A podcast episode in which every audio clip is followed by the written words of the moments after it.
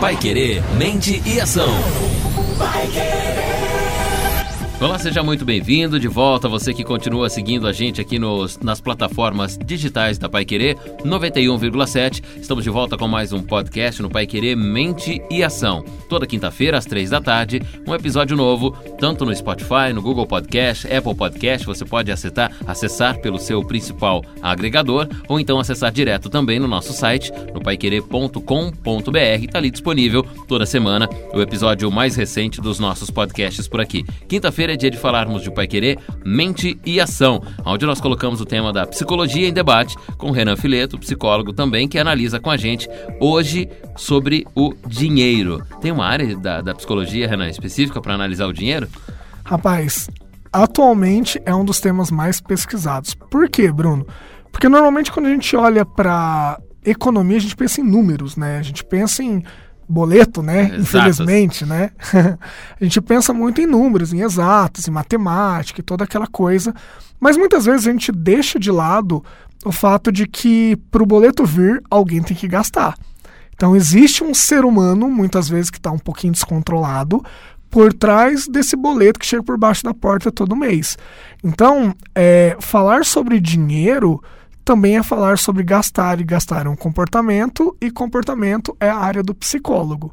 Inclusive, até para a gente tirar de vez isso do caminho, é tão a área do, do psicólogo que um dos últimos ganhadores do Nobel de Economia não é formado em economia. O Daniel Kahneman, ele é um cara que é da área da psicologia, só que como ele estuda muito tomada de decisões, como que a gente escolhe coisas, ele acabou interferindo em várias áreas. Ele interferiu na área do marketing mesmo, ele inter, interferiu na parte da economia, inclusive o Nobel de Economia um dos, dos últimos é dele e ele é formado em psicologia. Olha como é interessante. Olha só, então tem ali um ser humano, né, alguém produzindo esse número, né, ou conflitando com esse número, e é sobre isso que a gente vai falar. Renan, a nossa mente faz a gente gastar mais ou gastar menos?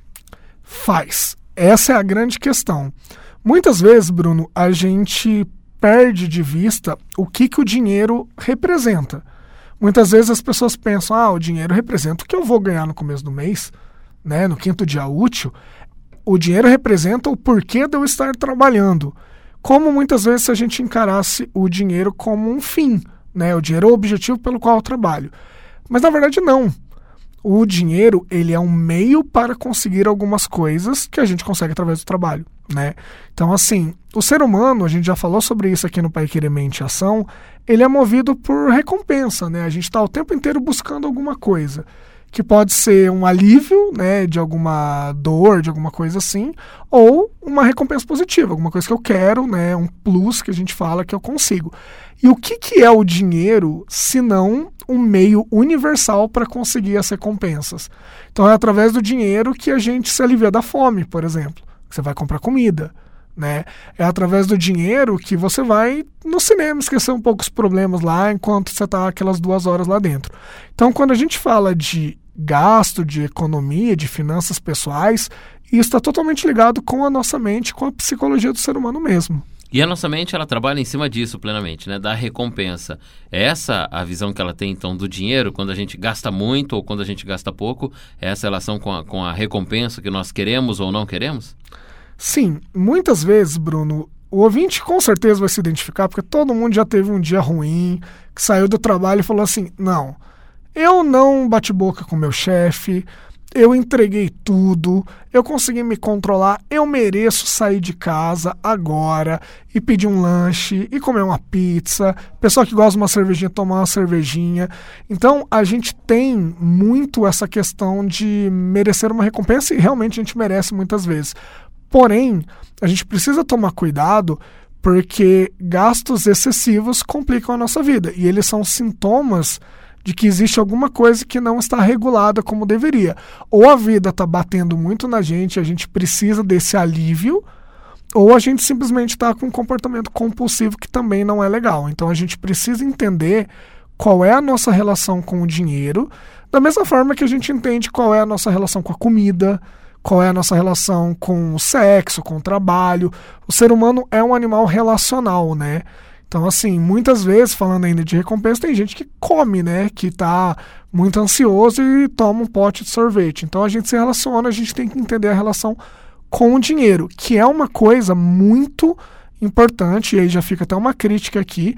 A gente não aprende, né, Bruno, sobre o dinheiro. Existem basicamente duas coisas que são grandes tabus, que é sexualidade e dinheiro. E é engraçado a gente não falar ou não ter abertura para falar, principalmente sobre dinheiro, que é o tema hoje aqui, porque a gente, independente de falar ou não, a gente vai ter que lidar com ele, né? Quando a gente não estuda e não debate, a gente vai lidar com ele do jeito que dá, que nem sempre é o certo. E muitas vezes nós lidamos com dinheiro, não só nosso, inclusive, né?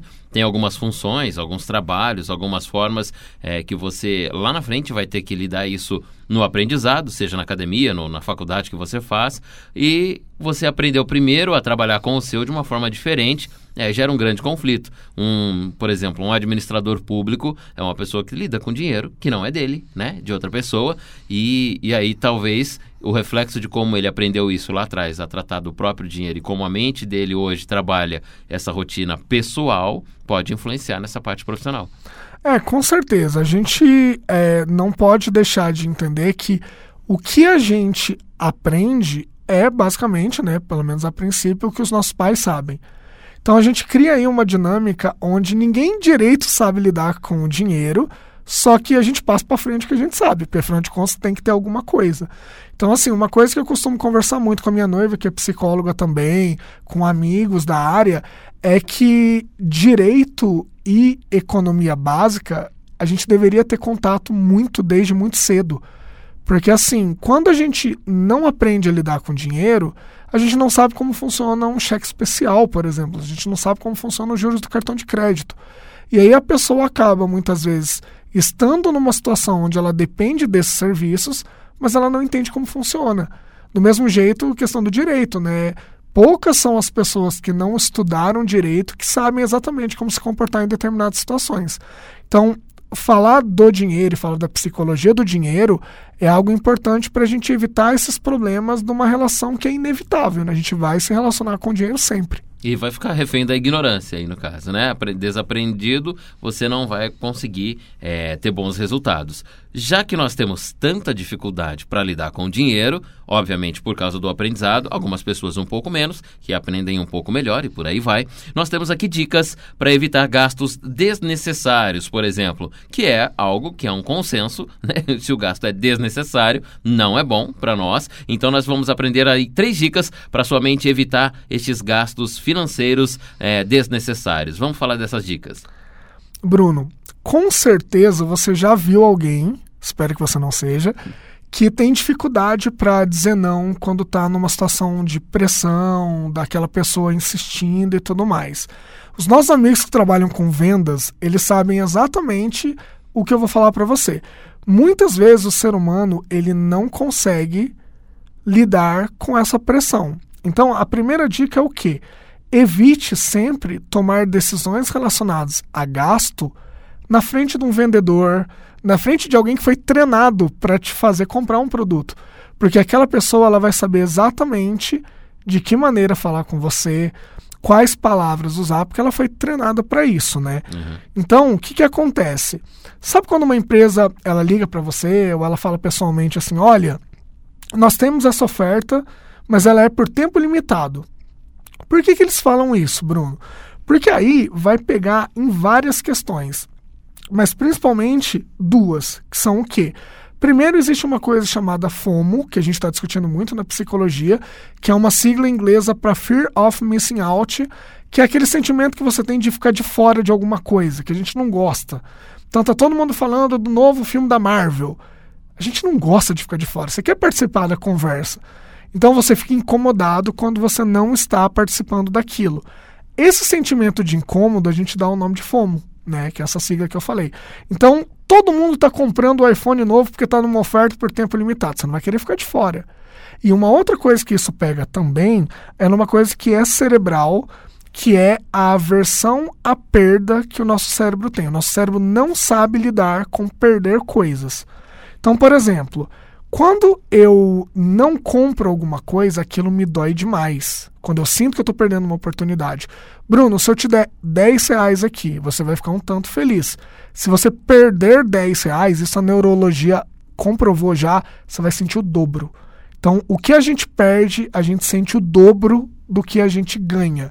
E é exatamente nesse ponto que as lojas, as empresas, elas vão trabalhar para botar uma pressão na sua cabeça, para você não querer perder aquela oportunidade e muitas vezes você diz sim, justamente para não ir contra essa maré. Sim, aí o marketing vem e desperta o instinto da escassez, né? Que, ou seja, se eu não comprar agora eu vou perder, se eu comprar depois ou eu vou pagar mais caro, vou estar né, diferente dos outros que se aproveitaram de uma oportunidade melhor, ou então eu não vou ter esse produto, ou então eu vou comprar com algum problema, um produto inferior, qualquer tipo de gatilho que dispare a escassez na sua mente, ela já conflita com essa relação humana, né? É, só a gente lembrar do seguinte, o nosso cérebro, ele é com a mesma estrutura que ele tem agora, né? Ele é assim há milhares de anos. Então a gente teve a evolução, mas faz bastante tempo né, que a gente está com o mesmo design cerebral, mesma formação cerebral. E na natureza, Bruno, quando a gente vivia na natureza, não tem amanhã para o animal. A maioria dos animais, eles estão. Tem alguns que enterram tal, mas o comportamento padrão é o quê? O animal ele tem que comer agora. Ele não tem essa coisa que a gente tem de, pô, vou guardar para amanhã, vou guardar dinheiro pro mês que vem. É, os animais não têm essa relação de tempo, né? Tanto é que o ser humano é o único ser que sabe que vai morrer. Não sabe quando, mas é que sabe que vai. Exatamente, Bruno. Quando a gente olha os animais, eles têm uma relação muito mais imediata com tudo que eles fazem. Né? Inclusive, até uma curiosidade legal, é, depressão e ansiedade, do jeito que a gente entende clinicamente, o ser humano é o único animal que tem porque uma das linhas de pesquisa, está sendo estudada ainda, mas uma das linhas de pesquisa diz o quê? Por que, que só o ser humano que costuma ter ansiedade e depressão como a gente entende? Porque a ansiedade depende de uma noção de futuro. Né? A gente antecipa muita coisa. E depressão muitas vezes está ligada a algo que aconteceu, que é uma noção de passado. Então a gente até fala, ansiedade é excesso de futuro, depressão pode ser excesso de passado dificilmente a gente vai ver um animal tendo ansiedade e depressão do jeito que a gente tem, porque eles não têm, como você falou, essa noção de futuro mesmo. E essa relação com o tempo também nos prejudica nos gastos, né? E é uma dica, então, para você evitar gastos desnecessários dentro dos pontos que nós estamos analisando por aqui. Qual é a próxima dica? Então, outra coisa que é muito complicada é o danado do cartão de crédito, né, Bruno? O cartão de débito ele também tem um certo problema, mas o cartão de débito ele é um pouco menos prejudicial porque o efeito do nosso comportamento é imediato, né? Aquilo desconta da sua conta naquela hora.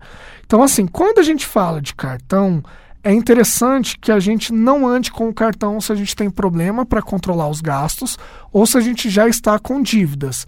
Então, o ouvinte que está escutando isso, defina gastos possíveis semanais. Semanais costumam ser mais interessantes, mas até mensais. Tire o dinheiro e ande com o dinheiro na carteira. Parece bobeira, mas quando a gente fala de gasto, existe um simbolismo de eu pegar o dinheiro da minha carteira, Bruno, e entregar para você. Eu vejo a nota saindo da minha mão e indo para você.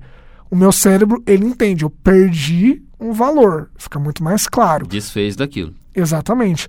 Quando eu passo o cartão, principalmente o cartão de crédito, o nosso cérebro ele não processa que aquele valor foi embora, principalmente porque ele não foi ainda, né? A gente só vai pagar a fatura no mês seguinte. E o cartão voltou, né?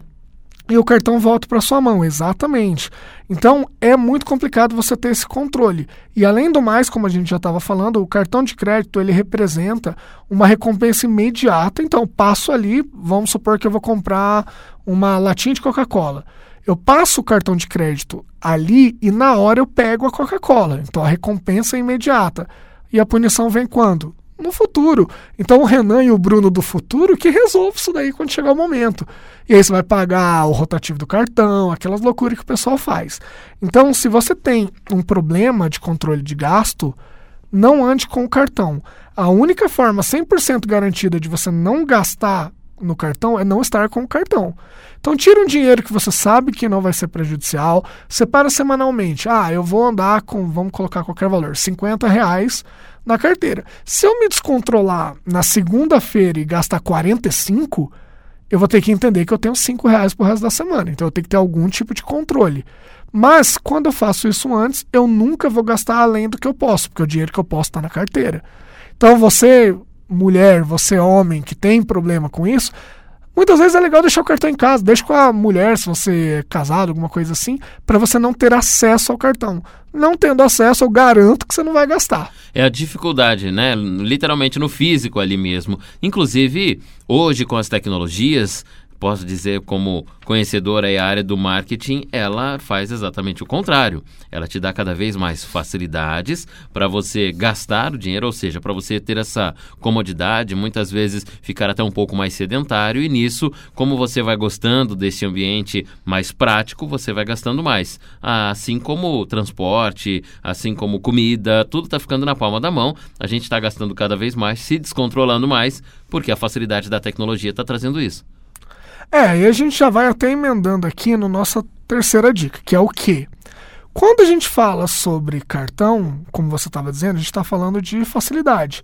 Quando a gente fala de aplicativos, a gente está falando de mais facilidade ainda.